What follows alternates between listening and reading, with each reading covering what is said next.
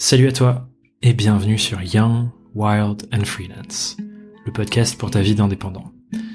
Je m'appelle Thomas Burbidge et chaque semaine ici, je pars à la rencontre d'entrepreneurs, d'indépendantes, de freelance, de solopreneurs comme toi et comme moi qui nous rapportent dans nos conversations leurs conseils, leurs apprentissages, leurs leçons et leurs questions aussi parfois sur leur business et leur vie d'entrepreneur.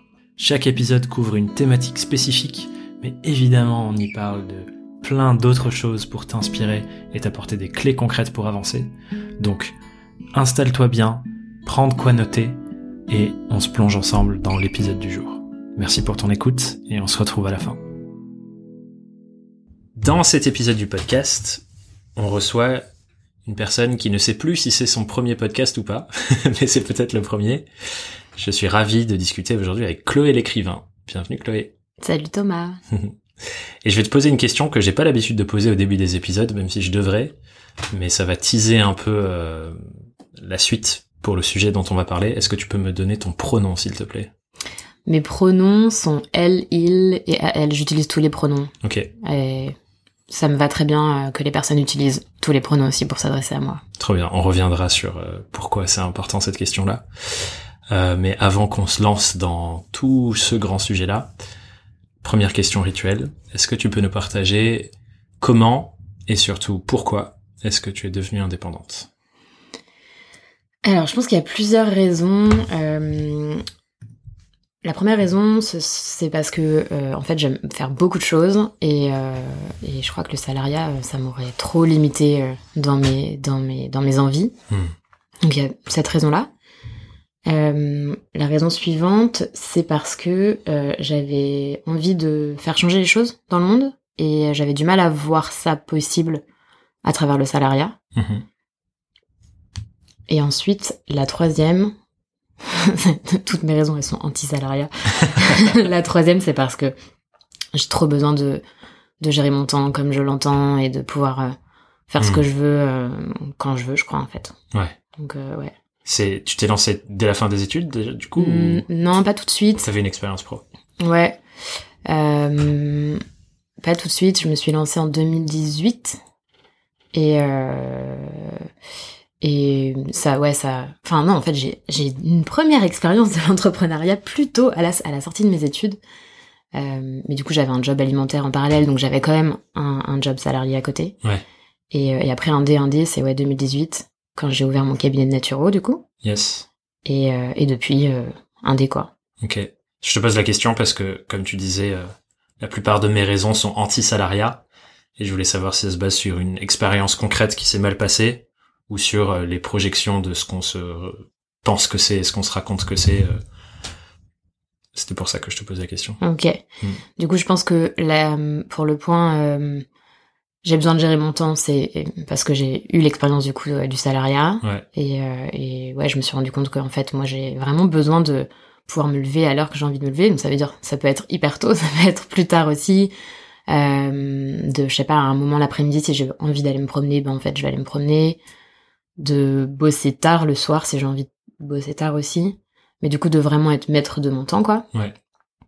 ça, c'était pas possible avec le salariat. Et, euh, et l'autre point, je pense que c'est euh... en fait les expériences que j'ai eues dans le salariat, même si pour certaines elles étaient euh, dans une dans une logique de changer les choses, de faire changer les choses. Pour moi, c'était pas assez et, euh, et, et du coup, euh, ouais, j'avais je, l'impression que je pouvais avoir plus d'impact en étant indépendante okay. Hmm. que en étant salariée en tout cas. Ouais. Ce que j'entends du coup, c'est qu'il y a à la fois une dimension de contrôler la part des choses pour toi et à quoi ressemble ton existence au quotidien, mais surtout la marge de manœuvre que tu as sur ce que tu veux apporter aux autres qui euh, te semblait plus grande en étant à ton compte et en créant euh, ta propre chose que de t'introduire euh, dans le modèle de quelqu'un d'autre et l'entreprise de quelqu'un d'autre quoi. Ouais, exactement. Et du coup, tu disais que tu as commencé en tant que naturopathe en 2018, c'est ça? Ouais. C'était quoi l'impact que tu cherchais à ce moment-là? Et parce que j'ai l'impression, en tout cas dans la forme, que ça a changé, mais est-ce que c'était la même chose que tu cherchais avant à offrir aux gens et maintenant? Ouais, alors c'est marrant parce que euh, je pense que depuis peu de temps, je me rends compte qu'en fait, euh, déjà quand je me suis lancée en, en tant que naturo, le, le, ma volonté était en fait toujours la même, c'était de donner du plus de pouvoir aux gens. Mhm. Et, euh, et, du coup, avec la naturo, l'idée c'était de pouvoir bah, donner plus de pouvoir aux gens en, en ayant euh, main mise un peu sur leur santé et sur leur bien-être. Ok. Et du coup, en, bah, en s'éduquant en fait sur la santé euh, de manière naturelle, sur euh, des pr- différentes pratiques en fait pour pouvoir se sentir mieux au niveau émotionnel, au niveau du stress, etc. Et euh, mais à cette époque, j'avais pas encore, euh, j'avais pas trop encore une vision systémique des choses, tu vois. Donc, je pense qu'on va, on va Oui. en discuter euh, de ça plus tard. Mais ouais, j'avais pas encore une vision systémique des choses. Mais il y avait déjà cette volonté quand même de faire en sorte que les gens aient plus de pouvoir euh, et, Mm. et du coup trouver une certaine forme de liberté en fait, tu vois. Donc là, c'était du coup par le prisme de la santé, Ouais. du coup une forme de liberté par rapport à la médecine allopathique Mhm. qui parfois peut être euh, euh, peut- qui parfois peut manquer en fait d'éducation qui est très utile mais qui peut parfois manquer d'éducation auprès des personnes et du coup ouais l'idée de la naturo en tout cas la manière dont je dont je l'amenais c'était de bah, juste euh, éduquer les gens sur leur, leur propre santé et pouvoir être euh, être euh, au courant en fait de comment ils fonctionnent et de, Ouais. de quoi ils ont besoin etc quoi Ça veut dire quoi pour toi Tu as utilisé plusieurs fois le mot pouvoir. Ouais. Et je suis curieux de ce que tu entends par ça parce que je, je pense que c'est un mot qu'on peut. Enfin, on a une euh, résonance différente avec ce mot et on peut avoir un rapport différent avec ce mot. Quand tu dis rendre du pouvoir aux gens, et tu as utilisé ça aussi à côté du mot liberté, je suis curieux de ce qu'on t'entend par le mot pouvoir. Ouais, euh, c'est marrant, j'ai écouté un podcast, euh, je crois il y a deux jours, où la personne du podcast posait la question « c'est quoi le pouvoir des enfants? Ok, waouh. Et j'aimais trop leur réponse, je sais plus exactement ce qu'ils disaient, mais c'était c'était assez chouette. Du coup, le pouvoir, pour moi, c'est euh, bah, c'est effectivement très en lien avec la liberté, en fait. C'est presque la liberté d'être, en fait, le pouvoir, Hmm. pour moi. Et euh, et il y a un déséquilibre du pouvoir, euh, puisqu'il y a des systèmes de domination dans la, dans la société. Enfin, en tout cas, la société est construite sur des systèmes de domination. Ouais. Ce qui ne, ce qui n'est pas forcément quelque chose de mal. Enfin, je pense que en tant qu'êtres sociaux, et donc on crée des sociétés, et donc on a forcément besoin de d'organiser les choses et de créer justement des systèmes qui font qu'on arrive à s'organiser et à fonctionner ensemble. Ouais. Mais du coup, quand le pouvoir, il est pas, euh, il est pas, enfin quand il y a pas de justice du pouvoir, bah du coup le pouvoir il est juste limité à certaines personnes qui prennent la liberté des autres en fait. Et, euh, et du coup quand je quand je parle de repenser le le pouvoir et de redonner le pouvoir aux gens, c'est de pouvoir rééquilibrer Ouais. ce, ce ce quota de pouvoir là qu'on a euh, tous et toutes entre nous et, et de pouvoir faire en sorte que les personnes soient plus libres en fait tout simplement de leur choix de vie de euh, de et d'être qui qui euh, elles sont en fait ces Hmm. personnes là quoi Ouais. Ce que j'entends, euh, si on reprend l'exemple que tu donnais avec la naturopathie et la santé, un des endroits où j'entends potentiellement le, euh, le déséquilibre de pouvoir à cet endroit-là, c'est sur la connaissance de comment fonctionne mon corps. Et si j'ai pas cette connaissance-là, j'ai moins de pouvoir sur qu'est-ce que je peux faire pour euh, Mm. que mon corps aille bien et que ma santé aille bien.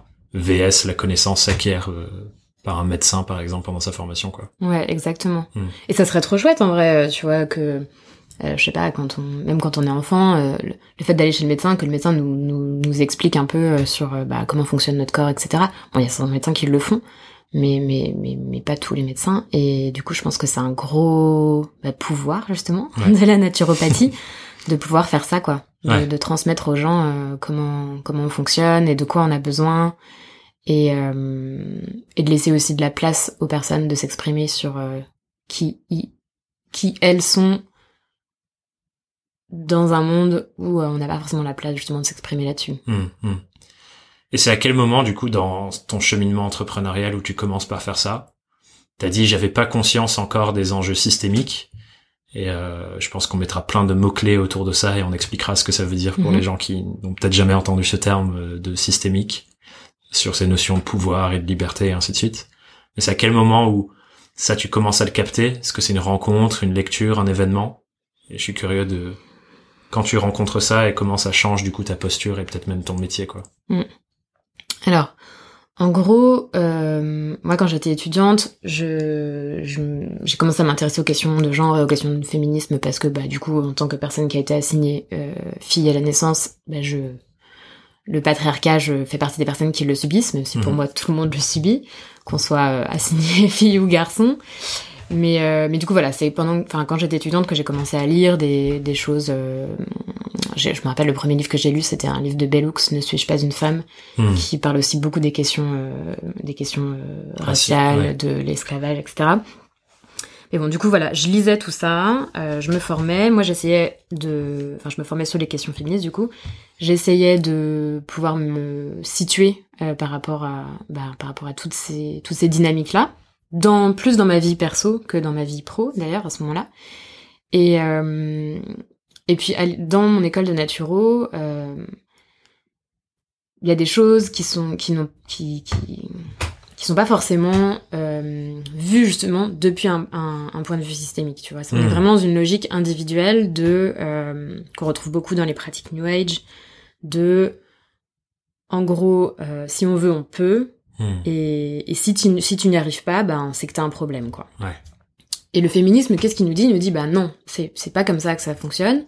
En fait, on vit dans des systèmes, on vit dans- collectivement dans des systèmes, et si on veut, bah on peut pas forcément, Mhm. parce que en fait, euh, on a, euh, on subit toutes et tous des, des choses euh, de par notre identité, en fait. Et et du coup, à travers le féminisme, c'est plus, si tu veux, bah tu peux, mais effectivement, tu as des- des choses à prendre en considération par rapport à, à ton identité. Et, euh, et peut-être que on, on peut essayer plus de changer ça collectivement, Hmm. de faire en sorte que collectivement, en fait, on puisse aller vers quelque chose où tout le monde peut, Ouais. tu vois, plutôt que plutôt que la, la logique individuelle que je- dont je parlais juste avant. Hmm. Et donc du coup, dans l'école de naturo, moi, ça m'a assez surpris de me retrouver face à des euh, à des discours qui sont, bah, en fait, euh, assez sexistes parfois, euh, tu vois, qui utilisent des notions de féminin et de masculin de manière justement très new age, euh, comme si en fait c'était des vérités plutôt que des Oui. constructions sociales. Ouais, des définitives, quoi. Ouais, voilà, exactement. Et euh, donc du coup, déjà c'était un peu, enfin pendant l'école, pendant ma formation, j'étais, on m'a- on m'appelait la, la féministe, je sais plus comment, enfin. Peut-être hystérique. J'étais un peu la relou. Non, on n'a jamais dit hystérique. Je pense que j'aurais Péter un câble. pété un plan. mais mais j'étais la, fémi- la féministe de service, voilà. Ok. Ouais. Et, euh, Hmm. et donc voilà. Donc du coup, moi, quand je suis arrivée dans mon cabinet de naturo, je me suis dit, ok, je, je viens d'apprendre énormément de choses d'un point de vue de la naturopathie, mais pour moi, il y a d'autres choses à prendre en considération, et notamment, en fait, bah, qui sont les personnes Oui. en tant qu'individu dans la société. Hmm. Tu, tu vas pas avoir le même vécu euh, si euh, t'es euh, bah, une femme ou si t'es un homme, si tu es blanc ou si t'es une personne racisée, euh, si euh, je sais pas si t'es une personne fine ou si t'es une personne grosse, si tu as un handicap, si tu euh, viens d'une- d'un milieu ouvrier ou si tu viens euh, d'un milieu euh, plus aisé. Enfin, Ouais. ta réalité ne sera pas la même en fait parce que c'est parce que c'est comme ça.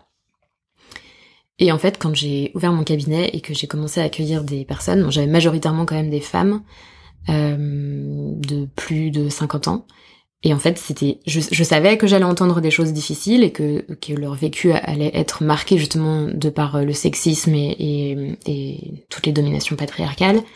Mais en fait, c'était tellement vénère, Mhm. vraiment. Euh, du coup, trigger warning, là, je vais peut-être un peu parler de de- d'agressions sexistes et sexuelles, mais en fait, il y avait énormément de femmes que je recevais qui avaient subi du coup des agressions euh, de par leur conjoint, Hmm. euh, qui avaient subi de l'inceste, qui euh, qui euh, vivaient une vie dans laquelle en fait elles, euh, étaient au service de leur famille, de leur mari, de leur employeur, Hmm. mais qui du coup elles leur vie c'était quoi?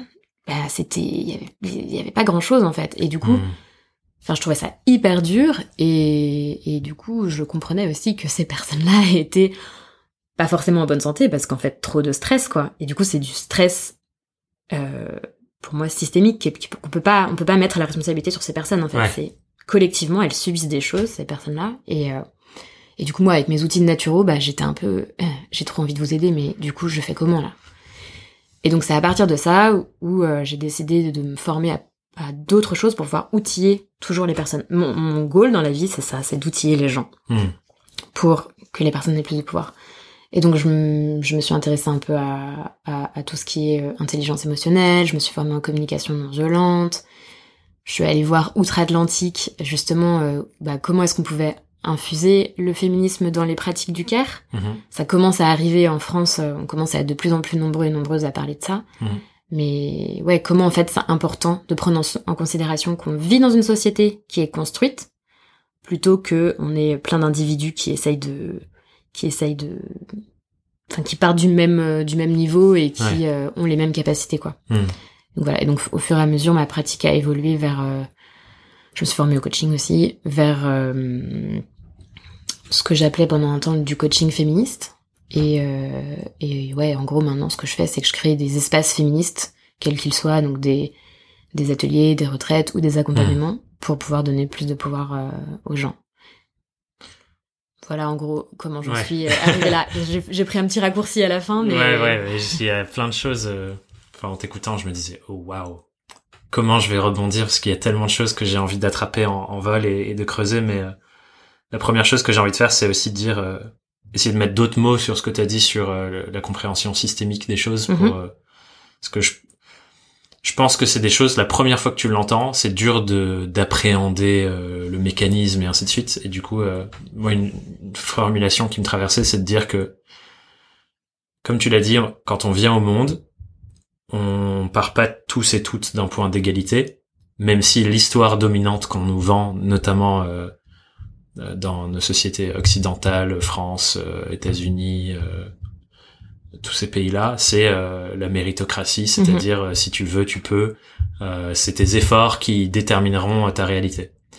Là où en réalité, euh, notamment selon le spectre de l'analyse féministe, en fait, on a des places prédis- prédestinées qui nous sont assignées par effectivement le genre qui nous a assigné la naissance, euh, par le cercle social dans lequel on arrive, et que nos systèmes sociaux sont bien construits pour euh, se reproduire et conserver euh, à l'identique euh, l'endroit d'où on part, quoi.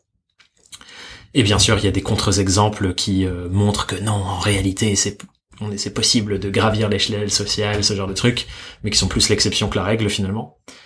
Et que du coup, le féminisme et d'autres spectres d'analyse essayent de mettre ça en lumière pour nous faire déjà voir qu'on a une marge de manœuvre personnelle, oui, mais elle est fortement limitée par euh, le poids euh, du système dans lequel on habite et dans lequel on vit, euh, qui en fait crée beaucoup de violence pour différentes personnes à différents niveaux.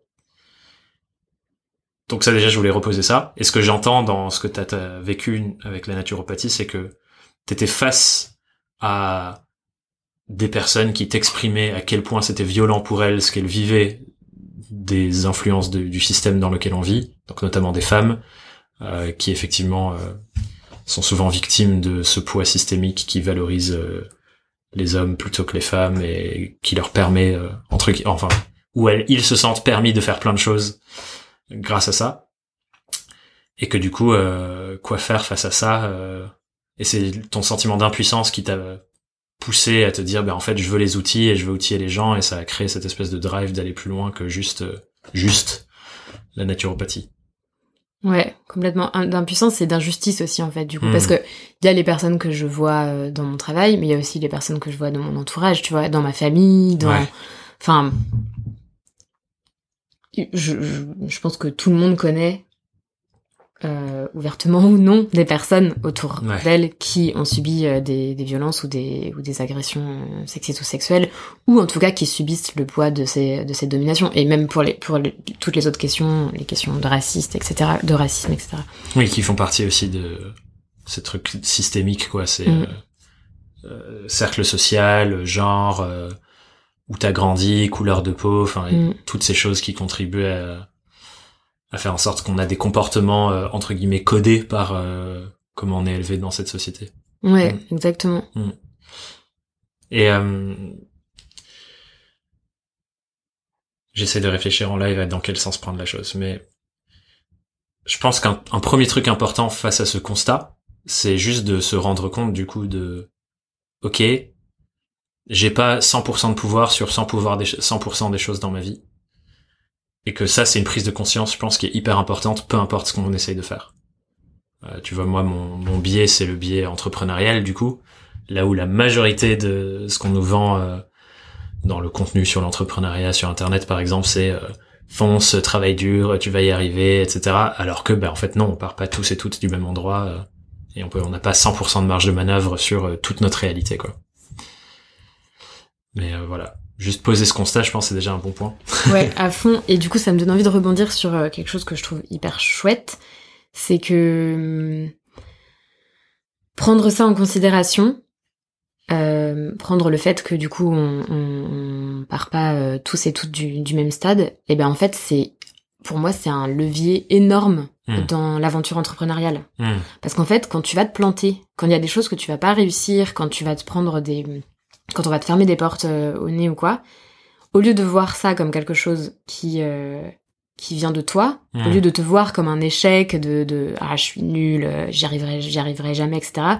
Bah en fait tu peux te situer et te dire genre ok ça peut-être que je le peut-être que je suis pas arrivée parce que euh, je sais pas on va prendre l'histoire de la confiance euh, genre ouais là je me sens pas légitime et tout bah en fait peut-être que c'est parce que de ton identité t'as intériorisé des croyances de euh, je serai jamais assez bien euh, typiquement je sais pas si t'es élevée comme une petite fille ou euh, si t'es une personne grosse bah en fait euh, on va on va tu vas recevoir des messages tout au, tout au long de, de ton enfance qui que tu vas intérioriser et qui viennent justement de tous ces, ces biais systémiques. Et en fait quand tu les pointes du doigt bah du coup c'est sur eux que tu peux remettre la faute. Du coup ça te enfin pour moi c'est vraiment de la force dans le sens où tu dis ok bah en fait non je prends ça en considération et je vais la trouver la légitimité et mmh. euh, tu en fait je trouve que avoir une approche systémique dans le dans l'aventure entrepreneuriale, vraiment moi je tu vois ça me ça me donne envie de sourire parce que je trouve que c'est vraiment un truc cool en vrai. C'est genre OK, en fait, euh, on est comme dans une sorte de jeu et maintenant je sais je connais cette règle du jeu, je la connaissais pas avant. Maintenant je la connais. Donc du coup, je peux la prendre en considération pour pouvoir développer mon activité mhm. et ça c'est vraiment cool. Grave et je pense qu'on se rend pas forcément compte en plus de à quel point ça nous impacte. J'ai un exemple là qui me vient de une personne euh, dans une en coaching de groupe que j'avais avec le groupe qu'on accompagne, c'était il y a quelques années, qui est arrivée en session euh, dans un état euh, vraiment pas ouf, grosse crise de confiance en elle pour le coup. Et en fait, elle sortait d'une conversation avec euh, un partenaire avec qui elle, elle avait l'habitude de travailler, donc mec 6 donc 6, ça veut dire, euh, pour les gens qui n'ont jamais entendu ce mot, assigné homme à la naissance. Donc tu te reconnais dans le genre qu'on t'a donné à la naissance, à l'inverse de transgenre, donc cisgenre. Donc un mec cisgenre, blanc, d'une cinquantaine d'années, euh, qui avait une agence de com. Et en gros, il avait fait ça depuis euh, enfin, 25-30 ans de carrière. voilà, c'était sa norme, il avait son agence. Et elle, jeune freelance graphiste, 25 ans à peu près, et elle collaborait sur certaines missions avec euh, cette agence et avec du coup ce, ce gars-là. Et euh, elle venait de partir avec lui faire une proposition, faire une prise de brief chez un client. Et euh, elle, elle avait l'approche que moi j'essaye d'enseigner, que, enfin, bref, dans le groupe on essaye d'incarner, de faire des choses qui ont grave de valeur, du bon taf, du coup de faire payer plus cher, enfin de faire des, des bonnes choses et de faire monter les prix pour que bah, ce soit, on puisse faire des super beaux projets avec les clients, quoi. Et euh, elle avait donc proposé ça euh, à ce directeur d'agence en disant ouais on va faire ce truc là. Elle avait bossé sur une super presse euh, et du coup avec des prix plus chers.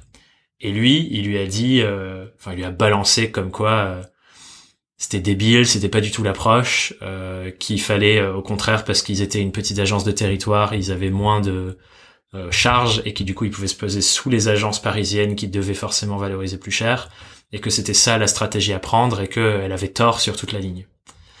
Et du coup, elle arrivait en mode énorme doute sur tout ce sur quoi elle se reposait pour construire la suite et qui avait marché par ailleurs euh, pour ses propres clients. Elle s'est dit, mais en fait, euh, je suis une escroc, euh, j'ai vendu mon identité visuelle à quelqu'un d'autre à 5000 euros et là, on va la vendre à 2500 alors que c'est une plus grosse boîte, je fais n'importe quoi. Et en fait, elle a remis en question tout ce qu'elle avait fait depuis six mois.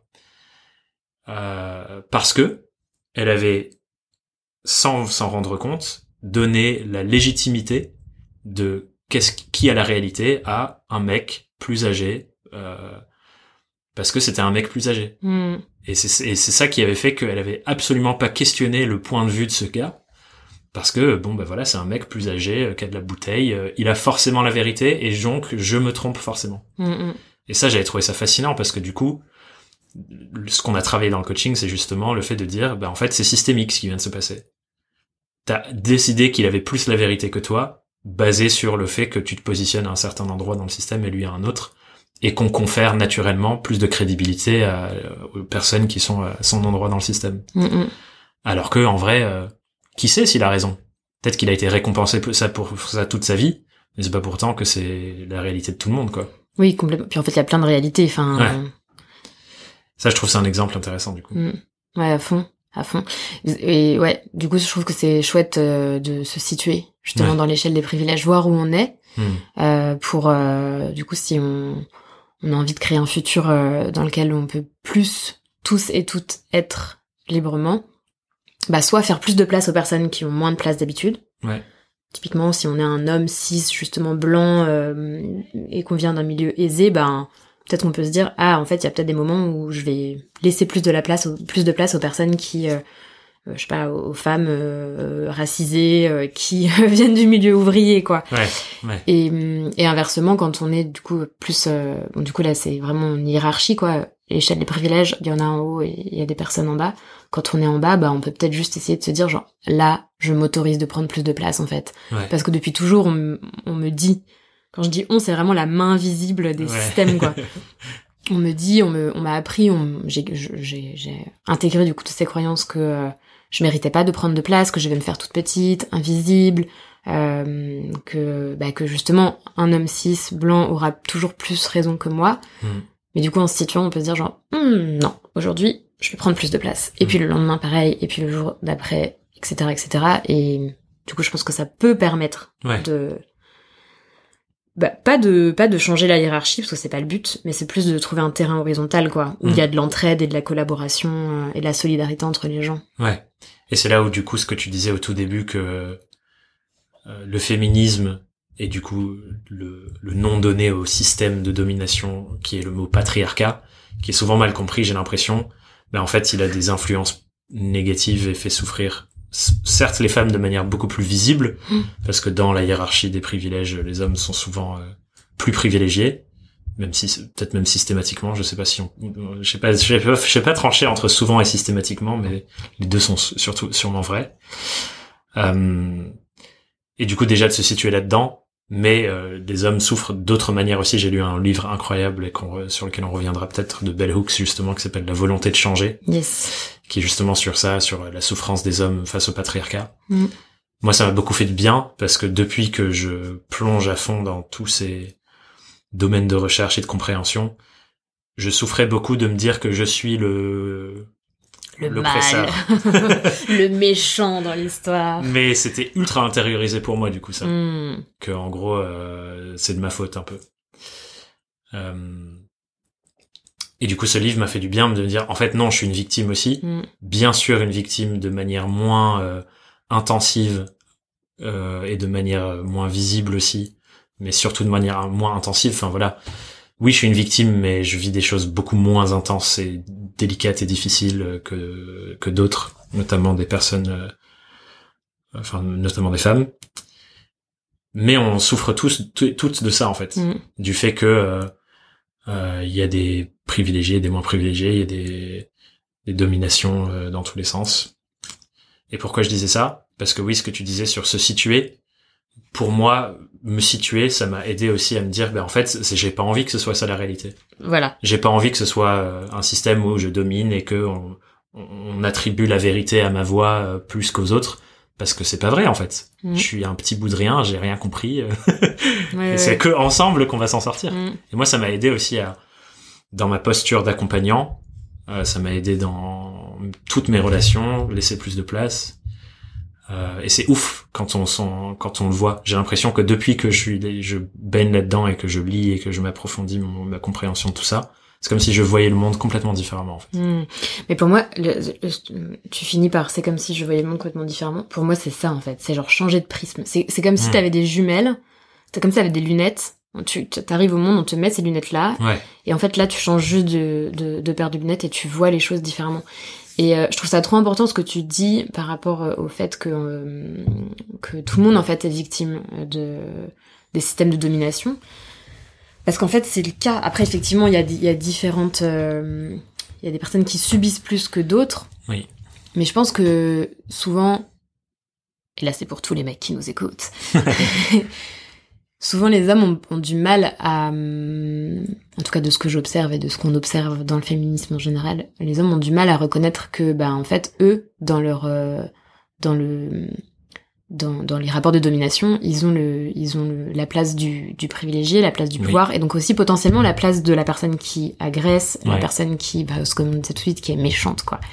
Mais, euh, mais en fait, enfin, genre, se positionner comme victime aussi des systèmes, donc ça veut dire que, quand tu te positionnes en victime, ça veut dire que tu n'es pas complètement libre hmm. de ce que tu fais, de ce que tu dis, de ce que tu es, puisque tu euh, reçois toutes ces injonctions-là euh, très tôt bah, en fait, c'est aussi reprendre une forme de pouvoir. Ça veut dire genre ah ouais, en fait, il y a tout un prisme d'émotions qui existe et je peux les je peux les ressentir, mais comment ça se passe? Ou ah euh, effectivement en fait, je je potentiellement je prends trop de place.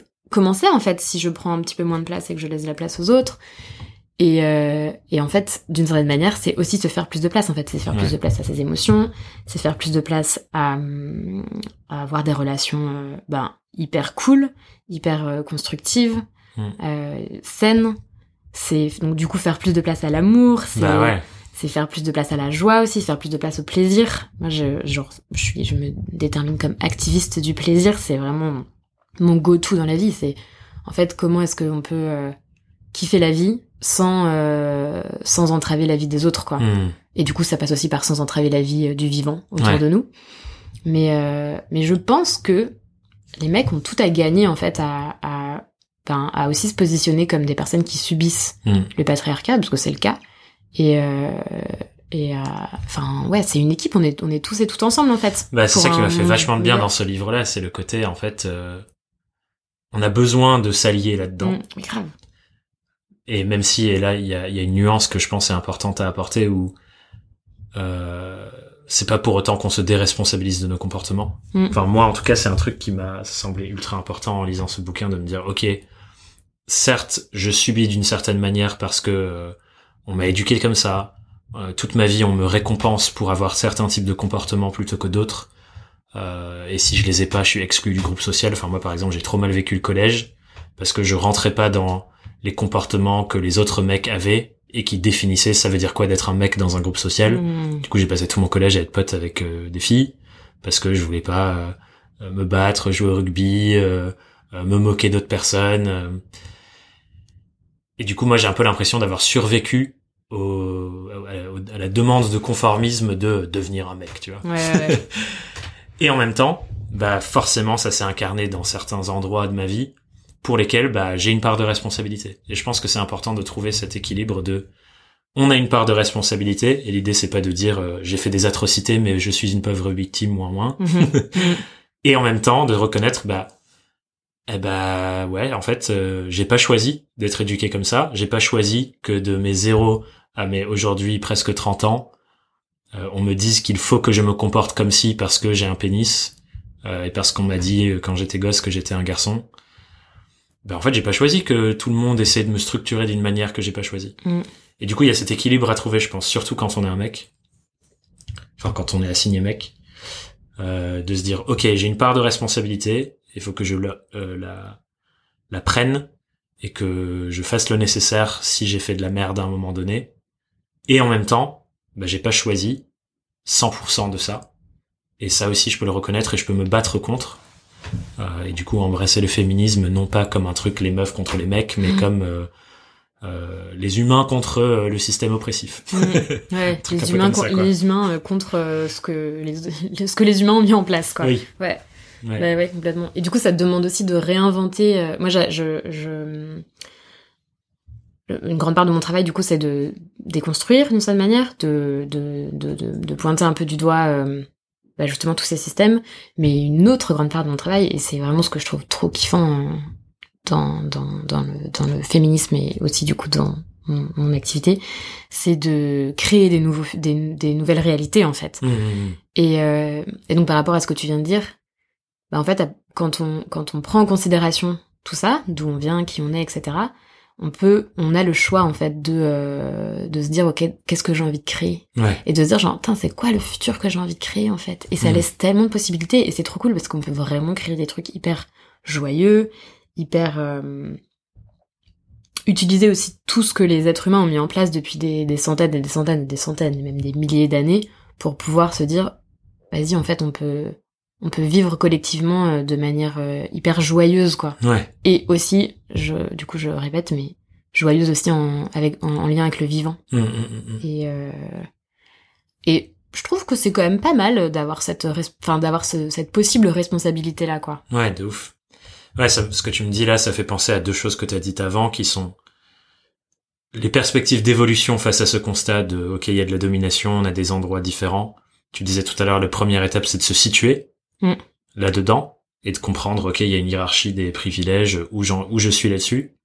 Et ensuite, cette question de qu'est-ce que je fais de cette situation et comment je peux euh, jouer avec de la meilleure des manières qui m'est possible avec mes ressources et décider c'est quoi la réalité que je veux créer à partir de là. L'exemple que tu donnais tout à l'heure de aujourd'hui, je vais essayer de braver un peu le truc et d'y aller un peu plus.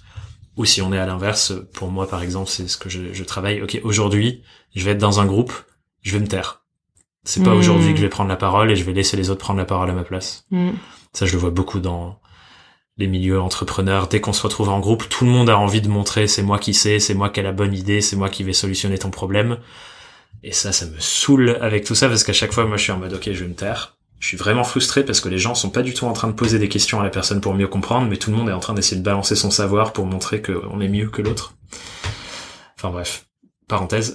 mais du coup, ce que tu dis là aussi sur créer les nouvelles réalités, pour moi, c'est un truc important pour faire le pont entre se situer et créer la nouvelle réalité, c'est le cadre dans lequel on évolue qui permet de rendre visibles les choses et qu'on se sente en sécurité pour oser faire des nouvelles choses. Mm. Et l'exemple qu'on a fait là, c'est, enfin, c'est des petits exemples. Il y a plein de choses qui rentrent dans ce cadre, mais demander le pronom aux gens, parce que ça se trouve, on a été assigné euh, homme à la naissance, mais on préfère se genrer en elle, euh, parce que voilà, on est en train de vivre une transition de genre et c'est notre choix. Enfin bref, des choses de cadre qui rendent visibles ces systèmes et notre place dedans et qui prennent soin de où on se situe par rapport à ça. Mm. Et je sais que ça c'est un truc important pour toi euh, ouais dans ton travail aussi. Ouais. Moi, je, je tends euh, justement à, à euh, commencer tous mes espaces euh, par ça, par Ouais. situer. Donc, effectivement, euh, bah, si c'est des personnes qui se rencontrent, on échange nos prénoms et du coup nos pronoms. Et pareil, les pronoms, il n'y a pas d'injonction en fait. Enfin, si euh, si euh, tu utilises elle euh, et que tu es une femme cis, c'est ok. Enfin, c'est c'est pas parce que d'un coup on va demander les pronoms qu'il faut que ça, hein. tu euh, changes de pronom en fait. Moi j'ai des Enfin, fois ressenti le truc où euh, on essayait de caler sur moi, ouais, je pense euh, je pense que t'es non binaire quelque part alors que moi je suis très bien avec il. hmm, Enfin, je m'en fous en fait. Ouais. Et du coup, euh, C'est- mais c'est marrant que ouais, y a- ça crée ce truc de, mais en fait, peut-être que euh, peut-être qu'il faut que je change, euh, Mm. alors que oui, non, c'est très bien si vous êtes à l'aise avec votre pronom Mm. de base. Je pense que les avec, quoi. Je pense que les pronoms, juste les demander, en fait, ça permet de, de inconsciemment poser, euh, enfin pas inconsciemment, mais de poser un, de poser un cadre qui dit, ok, on prend en considération le fait que le genre, c'est pas euh, forcément une réalité Mm. naturelle, mais que c'est bien une construction sociale. Oui. Et du coup, après, tout le monde est- est- se met sur ce plan-là, et puis basta. Et en fait, au final, c'est tellement... euh, Moi, je trouve ça libère de ouf en fait. mais oui, clairement. Donc du coup, ouais, il y a les, il y a donc y a les pr- prénoms, pronoms, et vraiment, ça fait du bien en fait euh, quand on quand on le fait. Et je pense que parfois, on peut avoir l'impression qu'une personne euh, euh, est cis et en fait, elle ne l'est pas. Et Ouais. du coup, juste demander les pronoms, bah ça prend en considération sa réalité et ça c'est Mm. hyper cool. Donc ça ça vient donner de la sécurité à la personne. Mm. Pronom, pronom. Euh, moi, j'aime bien nommer les systèmes en fait aussi Ok. euh, bah, juste nommer les systèmes dans lesquels on évolue et donc potentiellement les systèmes qui euh, vont euh, bah, qui oppressent, qui dominent et qui vont nous amener des croyances qu'on a intériorisées depuis l'enfance. Mm. Donc souvent vraiment on les cite euh, le patriarcat, euh, le, la colonisation, euh, Mm. euh, le, tout ce qui est de l'ordre de la grossophobie, euh, la queerphobie, l'homophobie. Euh, allez, on les dit tous, le validisme. Donc Mhm. euh, ça, c'est en fonction de ta handicap ou pas. Euh, le classisme, en fonction de où tu viens dans la société. Et en fait, juste les, situ- les nommer, ça veut dire que, euh, bah, ce que je disais plutôt, on est bien, on a bien conscience qu'on vit dans un- une société qui est construite sur euh, certaines choses et on a bien conscience que euh, ces systèmes-là ont un impact sur nos vies et sur nos manières d'agir. Ouais. Et donc du coup, ça, c'est un peu, sais, pointer l'énorme éléphant dans la pièce, quoi. Ouais, ouais, L'énorme éléphant, on l'a pointé du doigt et on sait que voilà, on sait que c'est là. Et donc du coup, ça veut aussi dire que potentiellement, par exemple, dans le cadre des retraites que je fais, euh, en pointant cet éléphant-là, si dans le week-end après, certaines personnes euh, vont dire des choses, vont avoir des actions qui justement viennent de ces systèmes-là, eh ben on, on, on mettra pas toute la responsabilité sur la personne. En fait, ça pourrait être justement l'occasion de dire ah tiens, prenons en considération ce qui vient de se passer Mm. et décortiquons et voyons justement d'où ça vient. En Ouais. vrai, ça arrive jamais dans les retraites, mais Oui. ça pourrait. Ouais, non, mais c'est hyper intéressant de se dire que, en fait, c'est juste rendre visible les mécanismes inconscients qu'on a dans notre langage, dans nos interactions, Voilà, ouais. euh, les choses qu'on prend pour compte. euh, c'est hyper intéressant de faire ça parce Mm. qu'on se rend pas compte. Tu vois, moi, je suis, je le fais encore à certains endroits. Par exemple, tout à l'heure, on avait la blague où on parlait de, du mansplaining. Il y a Mm. des fois où, sans que je m'en rende compte, je commence à expliquer des trucs alors que j'ai pas besoin de les expliquer. Enfin, Ouais, voilà, ouais. c'est clair. Parce que j'ai été éduqué à me dire, oui, voilà, tu sais, tu expliques. euh, plus je suis formateur, donc ça aide pas. Ouais, clairement. Le, le biais de la posture professionnelle. Mais j'adore quand on me le fait voir. Parce que, euh, ok, ah oui. Pardon, Mm. je suis rentré dans mon mode par défaut euh, et c'est pas ce que j'ai envie d'incarner dans mes relations, quoi. Mm. Donc je trouve ça super précieux. Ouais, à fond. Et ça, hum, je pense que c'est la part de nous euh, qui, qu'on pourrait appeler l'ego, qui s'attache justement à, à, à tout ça. Et quand on, quand on pointe du doigt, potentiellement, ça peut aussi nous permettre de, de, de faire de notre ego plutôt un allié qui potentiellement peut se remettre en question, Ouais. plutôt que d'être sur la défensive et tu vois de, bah typiquement de, par exemple, mal prendre le fait que quelqu'un te dise ouais, t'as un, tu m'as un peu mansplainé quoi. Oui. Ouais, ouais, grave. C'est vrai que c'est, c'est, intéressant de le voir sur ce spectre-là parce que moi, je me suis, un truc pour lequel je me suis pas mal fouetté.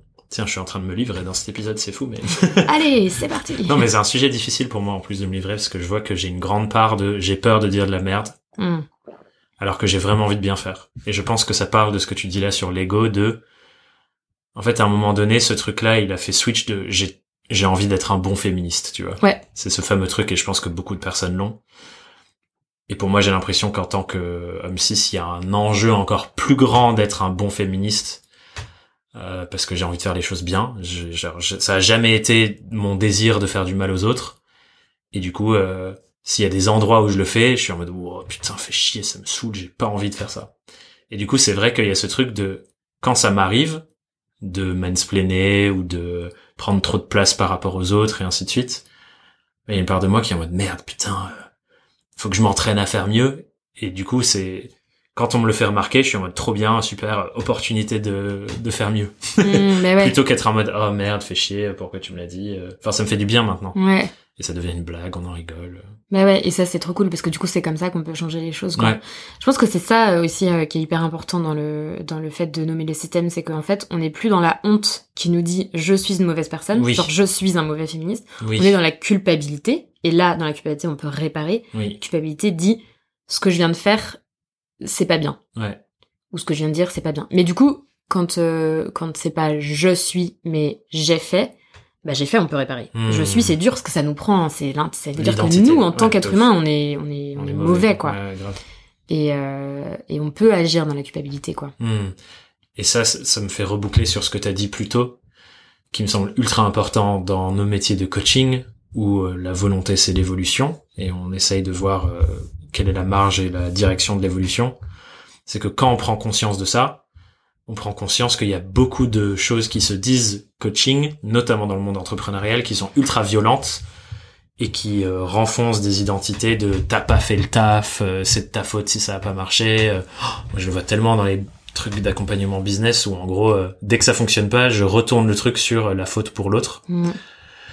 Enfin, certains accompagnants qui font ça, qui Mhm. pour moi n'ont pas du tout une posture d'accompagnant du coup, mais autre sujet. Et du coup, mais il faut prendre en compte pour moi cette dimension systémique là-dedans. C'est de dire ah bah ok, si t'as pas réussi à euh, super bien pitcher ton truc dans euh, ou super bien mener ta conférence, bah c'est potentiellement qu'en fait euh, depuis que t'es enfant, on t'a éduqué parce que t'es une femme à pas prendre trop de place, à pas Mhm. trop parler de toi, euh, etc., etc. Bah en fait, faut le prendre en compte. Mm. Du coup, désolé, mais ça va prendre un peu plus d'entraînement Ouais. que là une fois de ton voisin qui lui a été entraîné toute sa vie à prendre de la place, à parler de lui, à se valoriser, et ainsi de suite. Ouais. Et du coup, pendant ce temps-là, le voisin, il peut aller faire un travail féministe. Et puis la voisine, Yes. elle, elle bosse sa légitimité et sa confiance. Et, euh, et ouais, bosser sur ses besoins et, Ouais. et sur, ok, comment tu satisfais tes besoins, quoi. Si t'as un besoin de légitimité, ben, ça se travaille. Tout se travaille. Tout se travaille. Ça, c'est cool. Tu dirais que c'est quoi du coup? Parce que là, on a brossé le truc un peu Mm. large et peut-être qu'on peut essayer d'aider euh, à se resituer là-dessus. Donc on a dit, on évolue dans des systèmes qui sont prédéfinis et on a une place prédéfinie dans ces systèmes qui créent plus ou moins de violence pour les autres en fonction de où on est sur euh, la hiérarchie des privilèges. Et le premier taf, c'est de se situer là-dedans et voir comment j'ai envie de me comporter à partir de là, avec l'enjeu de se dire, bah, si je comprends mieux le système et ma place, je peux prendre davantage soin des autres, euh, et que ensemble on réussisse à avoir plus de plaisir, plus d'épanouissement. Pour quelqu'un qui nous écoute, qui a peut-être un enjeu d'un projet de vie, euh, d'avoir sa boîte, ou qui voit ce genre de de rapport dans ses relations avec sa famille, avec ses proches, peut-être dans son sa relation. Tu dirais que c'est quoi les choses euh, Enfin, qu'est-ce qu'on fait, tu vois? Ok, on a capté, on a compris. Qu'est-ce qu'on fait? Ouais, et ben, on se rassemble, on se réunit et on discute de tout ça. Hmm. Euh, du coup, je vais faire de la, je vais faire de la pub pour une asso euh, qui s'appelle une, une asso qui s'appelle Nous sommes. Leur compte Instagram, c'est Nos alliés les hommes. Euh, et bon, je vais faire de la pub pour plusieurs personnes. Donc, Nos alliés les hommes. En gros, le but c'est euh, donc il- Noélia con- créé du contenu sur Instagram par rapport à par rapport à comment est-ce que les hommes en fait peuvent justement euh, transformer les choses euh, en étant alliés. Donc ça, c'est nos alliés les hommes, Ouais. tu disais. Ok, Et en parallèle, mais c'est c'est les deux ensemble, enfin c'est la même euh, la même euh, entité. Euh, Nous sommes, c'est une association qui met en place et qui est en train de se développer là sur tout le territoire, qui met en place des cercles d'hommes, comme il en existe déjà plein. Mais la règle dans ces cercles d'hommes là, c'est que la personne qui facilite, c'est une personne sexisée. Donc personne sexisée, ça veut dire que c'est ce sont des femmes ou des personnes trans ou non binaires. Hmm. En gros, il n'y a pas de mec cis qui euh, trop intéressant. qui organise les cercles d'hommes parce qu'en général ça part dans des dans des groupuscules masculins ou euh, Hmm. enfin voilà en gros là c'est du coup euh, il y a quelqu'un qui est qui ne vit pas les mêmes choses et qui vient remettre en perspective un peu tout Ok. donc ça c'est une manière de se réunir pour les Pour les hommes. pour les hommes Euh, et après je pense que c'est en fait genre aller dans des endroits où potentiellement on sait que on va euh, trouver des gens qui vivent les mêmes oppressions que nous et c'est là où la mixité du coup euh, la non mixité ou la mixité choisie c'est important Ouais. Euh, Et puisque du coup là tu dis cercle d'hommes, mais il y a aussi Ouais. cercle de il y a femmes. et cercle de femmes, enfin, il y a aussi on parle des, pas des, des- mêmes choses. Ouais, complètement. Et euh, mais ouais, moi je pense que c'est se, se réunir et, et discuter et, et en fait voir ensemble comment on peut faire autrement. Hmm. Je pense que tout seul ou tout seul dans son coin c'est difficile parce que parce qu'en fait on n'est pas fait pour ça. Enfin, Ouais. on, on est fait pour euh, ouais genre sociabiliser et socialiser et, et et pouvoir remettre les choses en perspective ensemble quoi. Donc du coup il y a plein de il y a plein de, de choses qui existent pour ça. Mais- Ouais. Et je pense que désolé parce que du coup j'avais envie de rebondir. Vas-y euh, vas-y rebondir C'était rebondir. sur, euh, je pense que, en tout cas, ce que moi j'ai vécu dans certains cer- endroits comme ça ou des espaces comme ça, c'est le fait d'être reconnu dans ce qu'on vit. C'est un premier pas assez incroyable pour déverrouiller euh, ensuite qu'est-ce que je fais concrètement de ça. Et que effectivement, quand on prend conscience de waouh, en fait c'est ça qui se passe et qu'on est seul avec ça, c'est ultra difficile. D'où la pertinence de ce que tu dis, des endroits où on se sent en sécurité pour exprimer, peut-être pour la première fois de notre vie à haute voix, et se sentir reçu, écouté, recueilli et reconnu là-dedans, c'est c'est incroyable en fait ça. Mm. Et là, pour moi, ça ouvre l'espace pour ensuite transformer. Euh, et je pense que ouais, je voulais dire ça pour appuyer sur l'importance de, comme tu dis, se réunir, avoir des espaces où on se sent en sécurité pour déposer, et ensuite se dire bah, qu'est-ce qu'on fait euh, avec ça euh, dans ma vie, mais aussi ensemble, parce que le groupe devient un soutien incroyable pour ça. Mm. Ouais, il y a dans, dans le groupe, il y a la grande force du, euh, du ressentir, quoi. Hmm. De ressentir ce qui se passe dans notre corps. Et, et du coup, quand on se sent à sa place, quand on se sent, comme tu dis, reconnu, quand on sent que son, que son, sa réalité, son existence, son identité, elle est, euh, elle est, elle est valable, en fait, auprès d'autres personnes parce que les personnes vivent la même chose ou Ouais. euh, ont pensé les mêmes choses et tout ça. bah, tu ressens un truc d'appartenance à un groupe en fait et euh, c'est de ça dont on a besoin de, Ouais. de, de pouvoir appartenir à un groupe mais à un groupe qui soit no- qui, qui est dans une logique de euh, créer un futur dans lequel on a tous et toutes plus de place quoi Ouais, ouais. Et ça, je pense, c'est un truc très humain. euh. Enfin, moi, c'est c'est quelque chose que je vois euh, et que j'ai un peu reçu aussi dans tout ce sur, ce sur quoi j'ai essayé de me former pour le coaching, l'accompagnement, c'est qu'on a tous et toutes besoin de cet horizon d'un avenir meilleur euh, sur tous les sujets de nos vies. Mm. Et sur celui-là, je pense que c'est d'autant plus important parce qu'on se dit, mais en fait, euh, si le monde est conçu d'une manière et la société est conçue d'une manière qui par défaut va m'oppresser et me faire vivre des violences, bah on a besoin de se dire que ça peut changer un jour, sinon euh, quelle plaît d'être vivant, quoi, Mm. vivante. Bah ouais, à fond. Et en tant que, en tant que, si on reprend le, le, la perspective du business, en tant qu'entrepreneur ou entrepreneuse, on a trop besoin de croire dans le futur. Sinon, Bah ouais. euh, notre business, on le, il a pas de sens, en fait. Bah ouais, grave. Et, euh, et du coup, pour ça, je trouve que c'est hyper important d'avoir justement euh, une perspective euh, féministe, Ouais, de ouf. Ou située en tout cas dans son activité, quoi. Ouais. Et je pense que comme tu te fais le lien avec le business, ces endroits où on se réunit avec des personnes qui voient et analysent les choses sous ce spectre-là aussi, pas que sous le spectre. euh, Est-ce que tu as le savoir individuel pour réussir à lancer et développer ta boîte? C'est tellement important aussi. Parce qu'en fonction du cercle dans lequel on est, de l'analyse de ce groupe sur euh, nous, ce qu'on fait, ben en fait, ça peut être plus ou moins oppressant, quoi. Euh, pour avoir évolué dans différents cadres et dans différents groupes d'entrepreneurs pour développer moi mon projet, ma boîte aussi, je vois clairement des différences entre les gens qui ont compris qu'il y a un truc systémique qui se joue et les gens qui l'ont pas encore vu. Les retours que je reçois sur ce que je fais, ce que je fais pas, où j'en suis, sont radicalement différents, quoi. Il y a de la valeur dans les deux. Enfin, moi, j'essaye de m'équilibrer sur le fait que bon, ben voilà, les gens qui n'ont pas compris ça, ils surestiment le pouvoir personnel, ce qui a une certaine, enfin voilà, parfois c'est utile de surestimer le pouvoir personnel. Peut-être dans les autres, ils sous-estiment le pouvoir personnel aussi à certains moments, et du coup, ça aussi, ça a une utilité parce que ça nous apaise. Mais euh, je préfère clairement les groupes qui comprennent qu'il y a des jeux systémiques qui se jouent euh, et pas que euh, c'est bon, tu peux tout faire, fonce, fais ci, fais ça, euh, prends un emprunt énorme, euh, Ouais. c'est ta volonté qui fera tout. euh, c'est pas vrai en fait. Mm, Ça me fait penser à quelque chose dont on a parlé plus tôt avant le- l'enregistrement du podcast, euh, que hum, euh, on est un corps, euh, donc on est des animaux, et donc on a un système nerveux. Et en Oui. fait, notre système nerveux, il a des besoins, Oui. et il a, il a hum, ben, besoin de se sentir vraiment en sécurité, de se sentir safe, etc.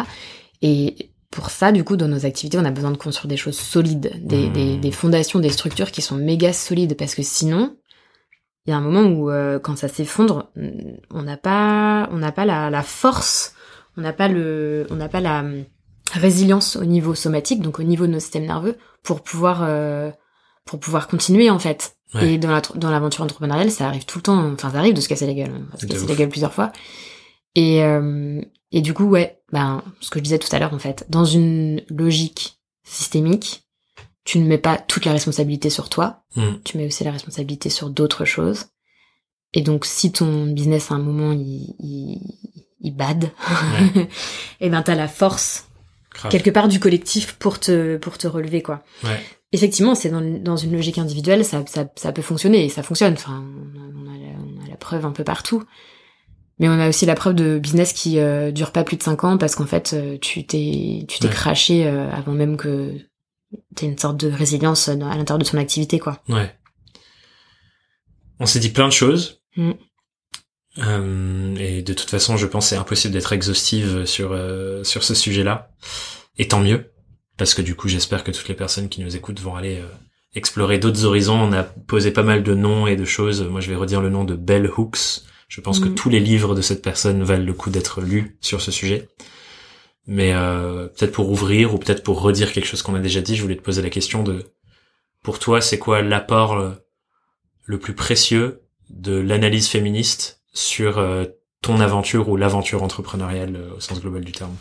J'ai des frissons, du coup. Oh. Bah, c'est le plaisir, en fait. C'est genre, pour moi, ça apporte le plaisir, vraiment. Hmm. C'est genre, et tu vois, rien qu'en te le disant, genre dans mon corps, là, je sens que c'est là. C'est, en fait, ça m'apporte de la force, ça m'apporte de la, une forme de pouvoir dans le sens, j'ai des possibilités. Et, euh, et ouais, ça m'apporte du plaisir, quoi. De... Il y a une phrase que j'adore répéter, c'est à quoi bon si ce n'est le plaisir? Hmm. Et dans nos activités, c'est trop ça, en fait. À quoi ça sert de faire un business si, euh, si c'est Si on kiffe pas. si on kiffe pas? Et donc, du coup, qu'est-ce qui m'empêche de kiffer? Et là, on tombe dans la systémie. et donc, on, on travaille tout ça. Et après, ça fait plus de place au plaisir. Et c'est, Hmm. pour moi, c'est vraiment une boussole, en fait. C'est genre, les, les business orientés plaisir, c'est, Hmm. c'est, c'est, c'est, des business durables. Et euh, moi, c'est ça que ça m'apporte. Hmm. Et c'est ça que je transmets aussi et que, et que je, j'amène dans les espaces que je crée, euh, que ce soit les retraites ou les, ou les accompagnements ou les collectives, qui est un groupe euh, d'entraide ouais. euh, entre entrepreneurs, entrepreneuses féministes. Mais ouais, c'est le plaisir. Hmm.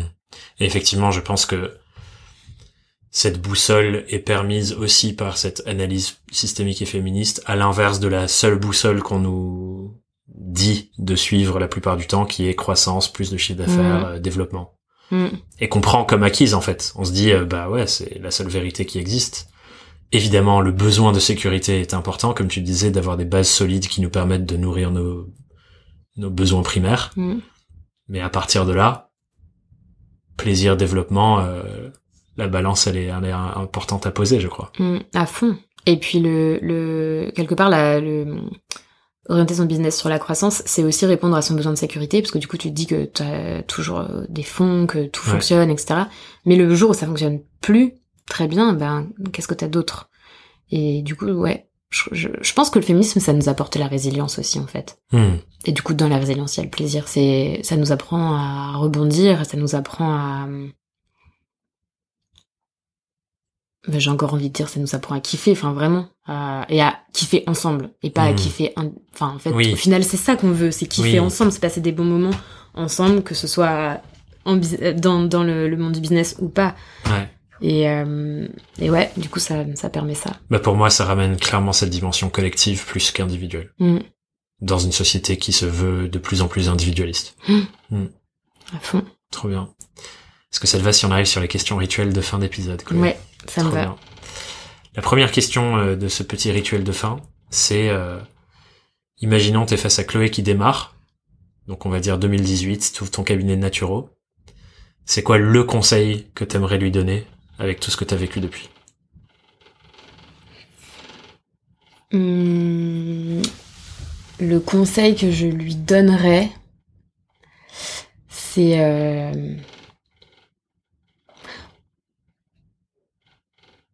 du coup j'ai plein de conseils qui viennent. Je pense. et en fait je crois que le premier conseil c'est genre aie confiance, Hmm. genre vas-y, aie confiance en toi, ça va, ça, ça va fonctionner, tu vas trouver ton chemin quoi. Je pense que ce serait ça le, le premier conseil que je me donnerais. Et euh, c'est dur comme question parce qu'en même temps je suis assez contente de mon parcours du coup. euh, Bah, c'est souvent quelque chose qui ressort, c'est en fait Mm. j'aurais pas envie de changer quoi que ce soit. Bah ouais non je crois pas. Peut-être euh, peut-être je me dirais euh, c'est complètement légitime de faire en sorte que les personnes avec qui tu vas travailler pour t'aider dans ton activité, c'est légi- c'est c'est c'est légitime que tu euh, veuilles que ces personnes-là soient justement dans un engagement euh, féministe, tu vois. Hmm.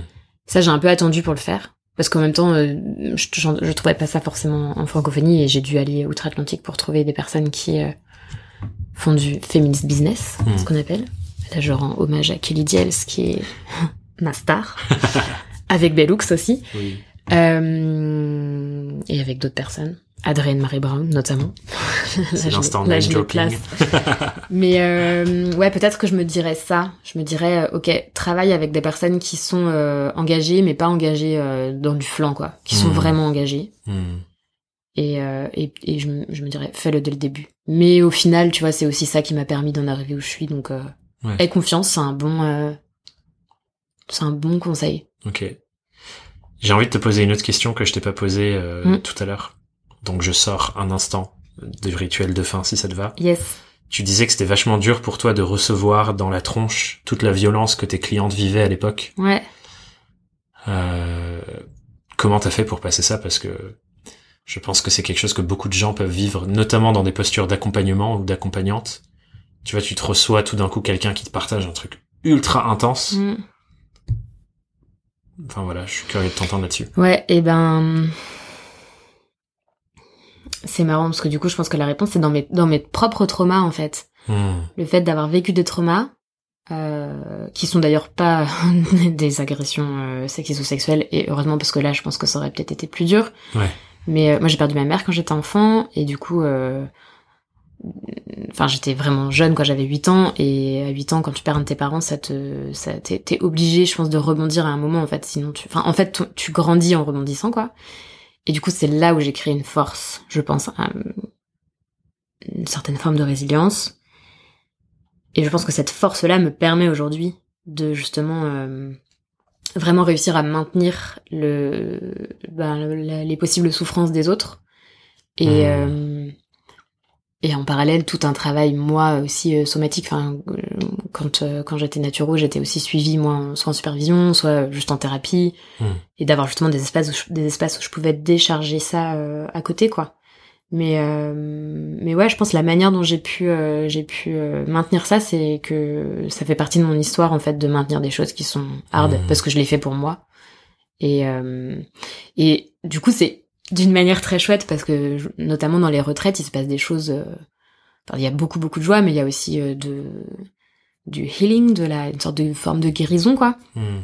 Et, euh, et c'est facile pour moi de maintenir ça, de maintenir un espace Mhm. comme ça, genre euh, comme un, je sais pas, comme un, qu'est-ce qui pourrait maintenir? Un, un, un bain moussant, tu vois, ou un, ou un gros pull bien chaud, enfin tu vois quelque chose qui en tout te, cas, tu tiens le cadre. Quoi. ouais, ouais, et Mhm. c'est, ouais, c'est une force intérieure euh, que j'ai et que je chéris beaucoup et dont je prends soin pour Hmm. pouvoir la, la maintenir dans le temps, quoi.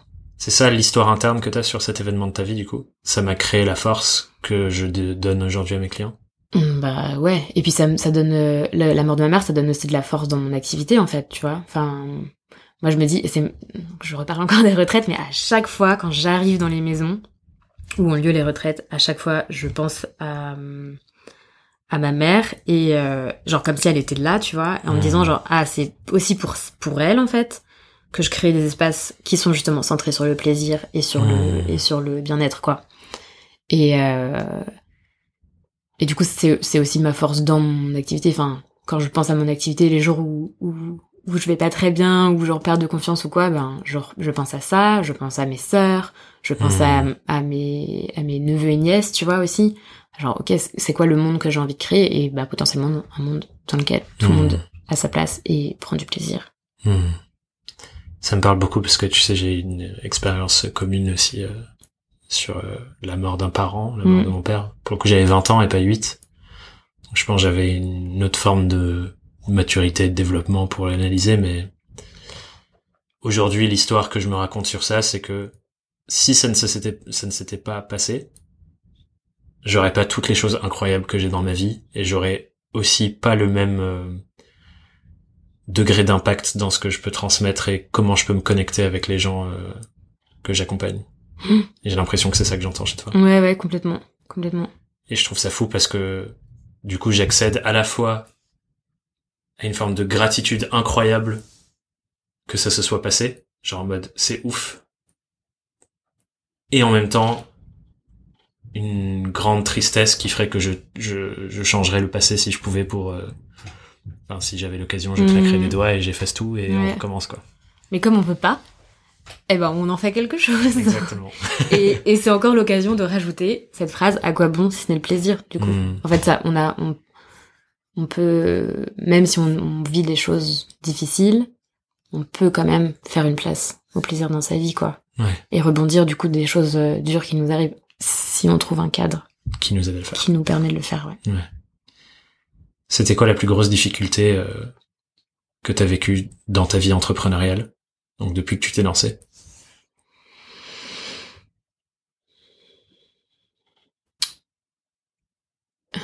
c'est marrant la première chose qui me vient en tête c'est les moments où je n'avais pas d'argent. Mais au final c'est pas les plus grosses c'est pas la plus grosse difficulté. La plus grosse difficulté je pense que ça a été de euh, et c'est plutôt récent en fait quelque part je pense a un an c'est de de vraiment affirmer ma posture euh, de vraiment créer mon activité de toute pièce plutôt Hmm. que d'essayer de faire des choses qui existent déjà. Hmm. Et euh, c'est pour moi c'était plus facile d'une certaine manière de, de faire des choses qui existaient déjà parce qu'en fait ça existe déjà donc potentiellement ça peut fonctionner. Et tu te grilles moins aussi. Enfin tu sais tu te mets tu te fous moins à poil quoi d'une certaine manière. Hmm. mais mais tu t'ennuies. Et puis t'a- t'attires pas forcément les bonnes personnes euh, voilà. Et, euh, et du coup il y a beaucoup de ouais il y a beaucoup de joie et beaucoup de kiff à créer vraiment euh, mon activité aujourd'hui et et à, et à me dire hey allez on essaye ça et on y Mhm. va je pense m'autoriser à ça ça a été le- la plus grande difficulté. Comment t'as fait pour t'autoriser à le faire? Ben ça tout ce qu'on vient de dire. Tout ce dont on vient de parler. Mhm. Euh, euh, inclure la systémie dans mon, dans mon travail. Euh, déconstruire des choses pour en reconstruire de nouvelles. Faire un gros travail somatique. Donc prendre vraiment en compte mon système nerveux dans mon activité. Hmm. et donc euh, ça veut dire euh, enfin ça veut dire euh, prendre en compte la sphère émotionnelle prendre en compte les besoins euh, ouais prendre en compte ma réalité quoi. Et et puis aussi on va pas se mentir me pousser quoi. Enfin genre euh, me dire bon allez là c'est bon. Tu, tu, tu y vas quoi. Ouais. tu oses. Et puis euh, et puis si tu et puis si tu je sais pas si tu te grilles ou si tu te crames ou quoi euh, auprès des auprès de certaines personnes parce que c'est ça la peur au fond c'est Oui. d'être vu comme une personne euh, je sais pas je- le mot qui me vient c'est une personne folle ou une personne euh, extrême ou trop Mhm. radicale ou quoi Hmm. bah il sera toujours temps de soit faire un pas en arrière si effectivement t'as été trop loin mais au final euh, je pense pas que je pense pas que à un moment on puisse aller trop loin Oui, non, je pense que les gens oublient de toute façon. Mm. Sur ça, j'ai j'ai entendu un truc sur un podcast récemment qui m'a fait rire de quelqu'un qui a publié une photo de la reine Elisabeth six mois après sa mort sur LinkedIn, je crois que c'était, et qui demandait est-ce que vous avez pensé à cette personne aujourd'hui? Est-ce que vous vous souvenez de ce qu'elle a fait euh, dans les dernières années de sa vie? Hmm. La réponse est évidemment non. Enfin voilà, je sais pas si vous, en écoutant ce podcast, vous avez pensé à la reine Elisabeth aujourd'hui, mais a priori non, alors que c'est une des personnes les plus influentes de l'histoire de l'humanité récente en tout cas. Alors si on pense pas à elle, six mois après sa mort, clairement je pense que si nous on fait un truc avec nos boîtes là, euh, dans six mois tout le monde a oublié quoi. Hmm. ouais, non, c'est clair. C'est clair. Bon, du coup, il y a des trucs sur Elisabeth qui me viennent euh, genre, euh, alors la colonisation m'en parle. C'est vrai. Mais comme quoi, euh, pas non plus trop déconner. tout à fait. Mais euh, oui, je suis enfin, effectivement, je suis d'accord avec toi. euh, Elle a apporté On des belles et des mauvaises choses. Ouais, voilà. Mm. Mais on se met beaucoup de pression sur nos activités et sur ce qu'on va faire. On, on, on- c'est comme si on, on jouait notre vie. Ouais. Et euh, Ce qui est quelque part le cas en vrai. Même si euh, il y a quelque pas part la le cas. bah, entre guillemets, ce qui se passe avec mon entreprise influence clairement ma vie et du Mm. coup euh, faire certaines choses ça change ça change ma vie mais c'est pas pour autant que ma vie s'arrête si je fais une bêtise quoi. Oui, oui, clairement. Et ouais, quand je dis on joue notre vie, c'est en gros euh, on, On meurt, quoi. On meurt, ouais. Ouais. Et non, enfin. Ouais. Et surtout, surtout que souvent on se met la pression sur des choses qui sont quand même assez. euh, Enfin, clairement, Oui. on risque pas de mourir euh, en, abordant chose tel ou tel sujet dans sa newsletter Ouais. ou en Lu je sais par pas. 100 personnes. Ouais, clairement. Hmm.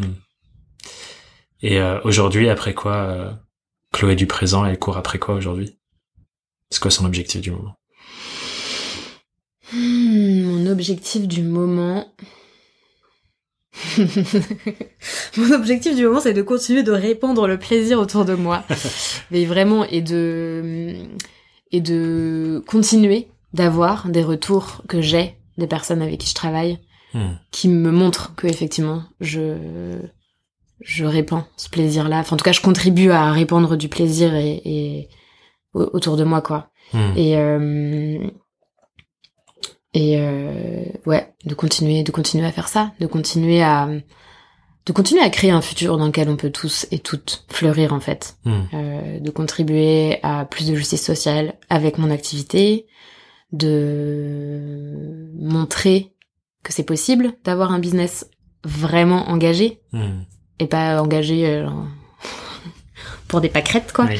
alors que les pâquerettes c'est très bien mais ouais genre de de, de politiser moi un de mes buts c'est de, de vraiment euh, politiser le bien-être donc là, c'est quelque chose que, que je fais avec d'autres personnes euh, en, en, francophonie.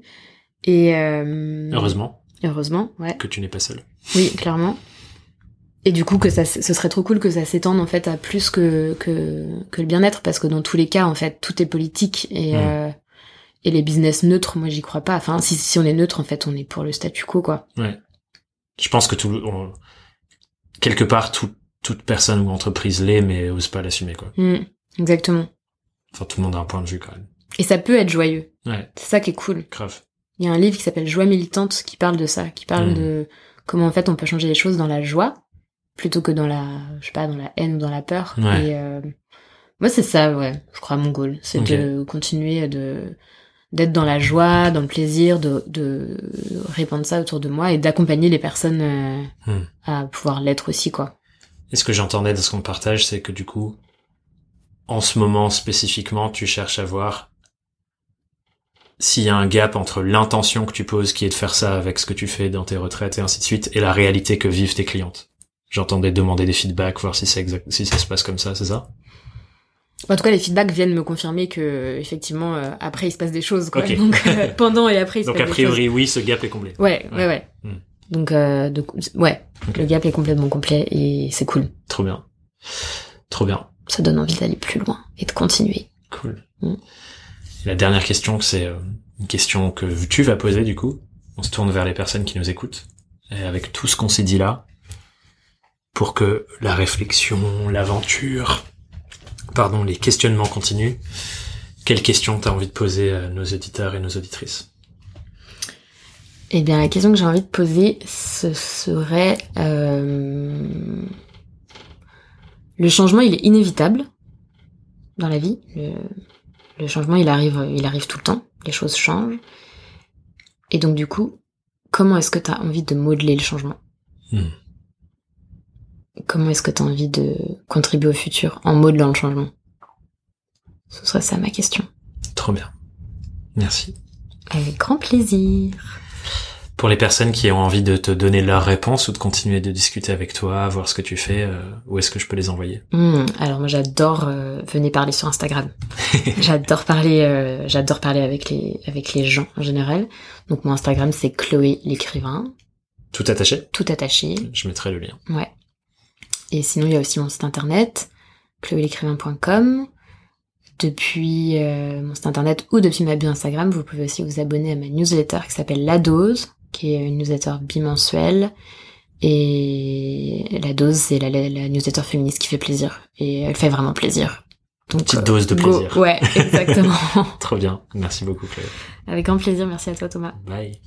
J'espère que cet épisode t'a plu, t'a inspiré, t'a apporté des clés Bref, t'as donné des belles choses pour avancer dans ta vie et ton aventure entrepreneuriale, et que t'as envie de continuer l'aventure avec nous en écoutant un prochain épisode.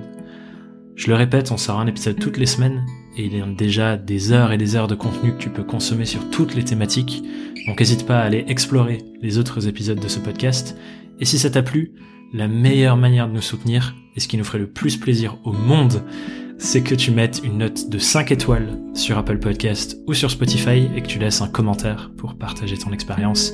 C'est ce qui nous aide le plus à répandre le message à d'autres. Sur ce, je te dis à très bientôt sur Young, Wild and Freelance. Bye bye.